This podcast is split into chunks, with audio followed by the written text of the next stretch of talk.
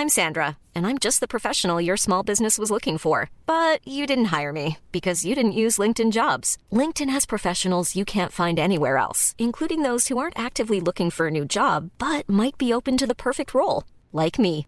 In a given month, over 70% of LinkedIn users don't visit other leading job sites. So if you're not looking on LinkedIn, you'll miss out on great candidates like Sandra. Start hiring professionals like a professional. Post your free job on linkedin.com/people today.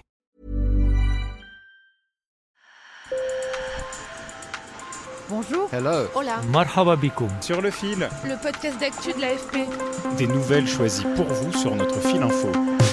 Des hommes armés qui débarquent en plein direct sur un plateau télé, des mutineries massives dans les prisons, des prises d'otages, des gardiens assassinés. Début janvier, les bandes criminelles qui contrôlent le trafic de cocaïne ont imposé leurs lois et plongé l'Équateur dans un conflit armé interne, selon les mots du président Daniel Noboa, loin de l'image de havre de paix dont bénéficiait auparavant ce petit pays d'Amérique du Sud. Depuis, le gouvernement a rétabli l'ordre dans les rues et les prisons, mais la situation reste très tendue. Alors, l'Équateur est-il devenu un narco-État? Pour comprendre cette crise, j'ai appelé Hervé Barr, directeur des bureaux de l'AFP en Équateur et en Colombie. Sur le fil.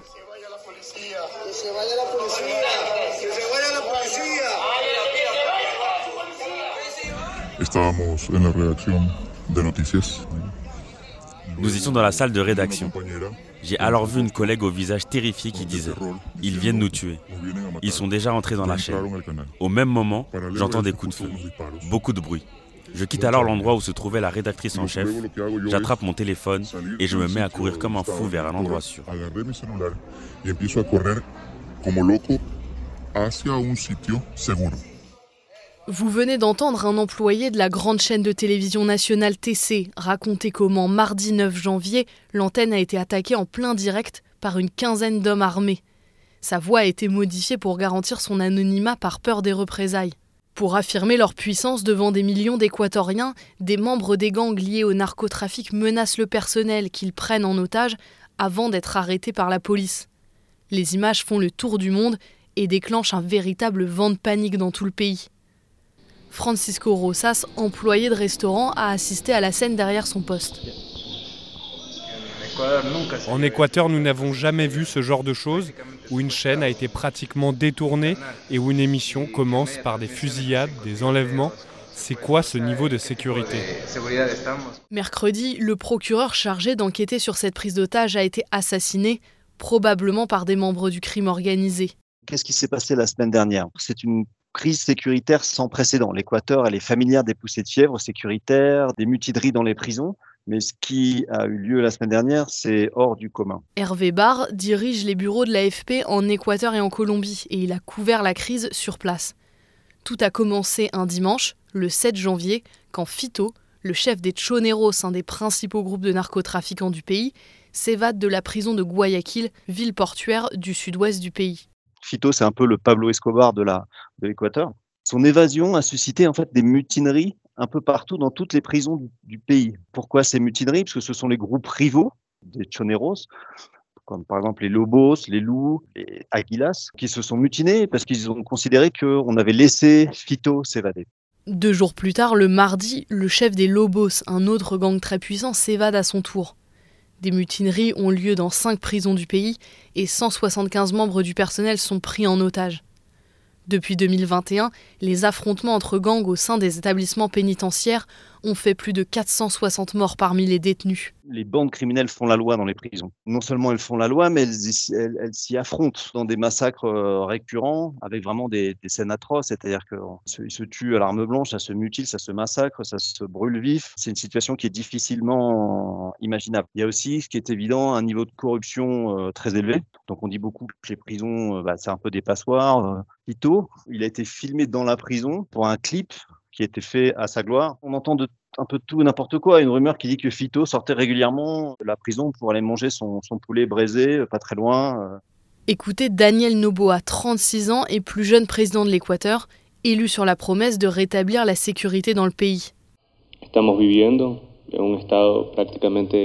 Nous vivons pratiquement dans un état de guerre contre le terrorisme. Il ne s'agit pas de groupes criminels organisés, mais de terroristes. L'état d'urgence est décrété pour 60 jours, plus de 22 000 militaires sont déployés dans les rues, un couvre-feu est imposé. Le contrôle des prisons est repris et l'ensemble des otages est libéré le 14 janvier. Pour bien communiquer sur le retour à l'ordre, les autorités diffusent des vidéos où l'on voit des centaines de détenus dévêtus, tenus en joue, chantant l'hymne national. Au total, un bilan officiel fait état de 19 personnes tuées, dont des civils, des gardiens de prison, des policiers et des détenus. On peut penser que l'action de l'armée, assez, forte, a contribué à ce retour à la normalisation. La deuxième chose, c'est les bandes qui les intéresse, c'est le business. Or, faire peur, c'est une chose, mais trop de violence, c'est pas bon pour les affaires. À Guayaquil, le négoce, il est un petit peu entre parenthèses, me disait un, responsable des gardes-côtes. Parce que maintenant, il y a des militaires partout, donc ça complique pour euh, faire sortir la, cocaïne. Les bandes criminelles n'ont probablement pas dit leur dernier mot. Fito, le Pablo Escobar équatorien, n'a toujours pas été retrouvé.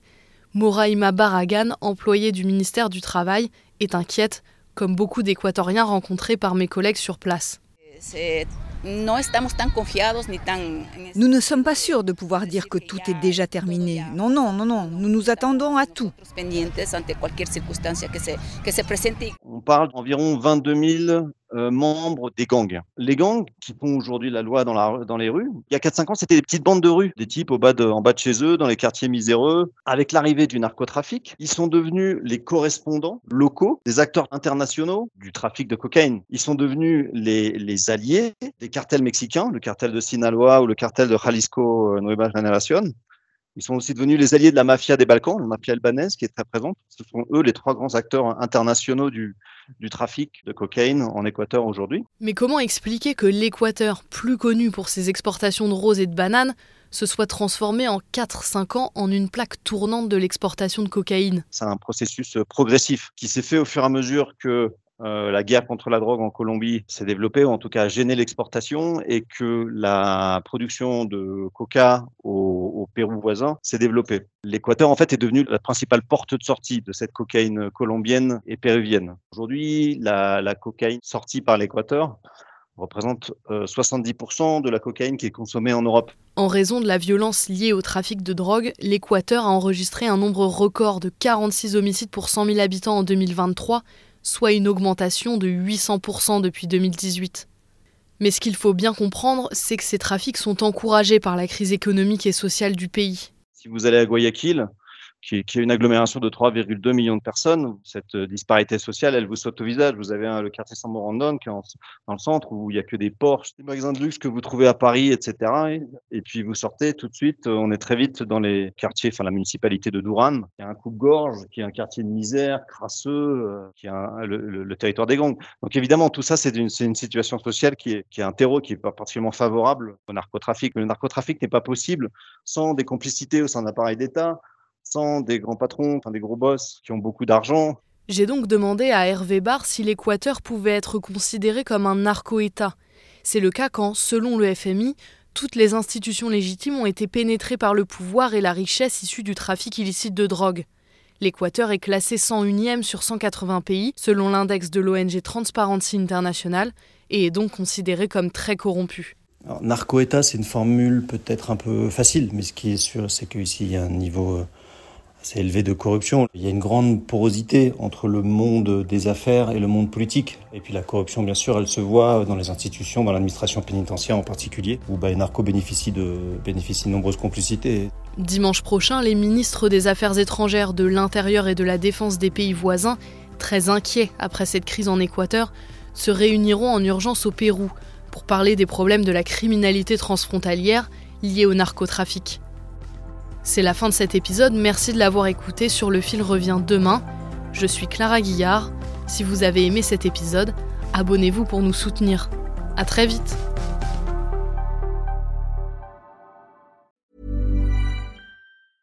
Mom deserves the best, and there's no better place to shop for Mother's Day than Whole Foods Market. They're your destination for unbeatable savings, from premium gifts to show-stopping flowers and irresistible desserts. Start by saving 33% with Prime on all body care and candles. Then get a 15-stem bunch of tulips for just $9.99 each with Prime. Round out Mom's menu with festive rosé, irresistible berry chantilly cake, and more special treats. Come celebrate Mother's Day at Whole Foods Market.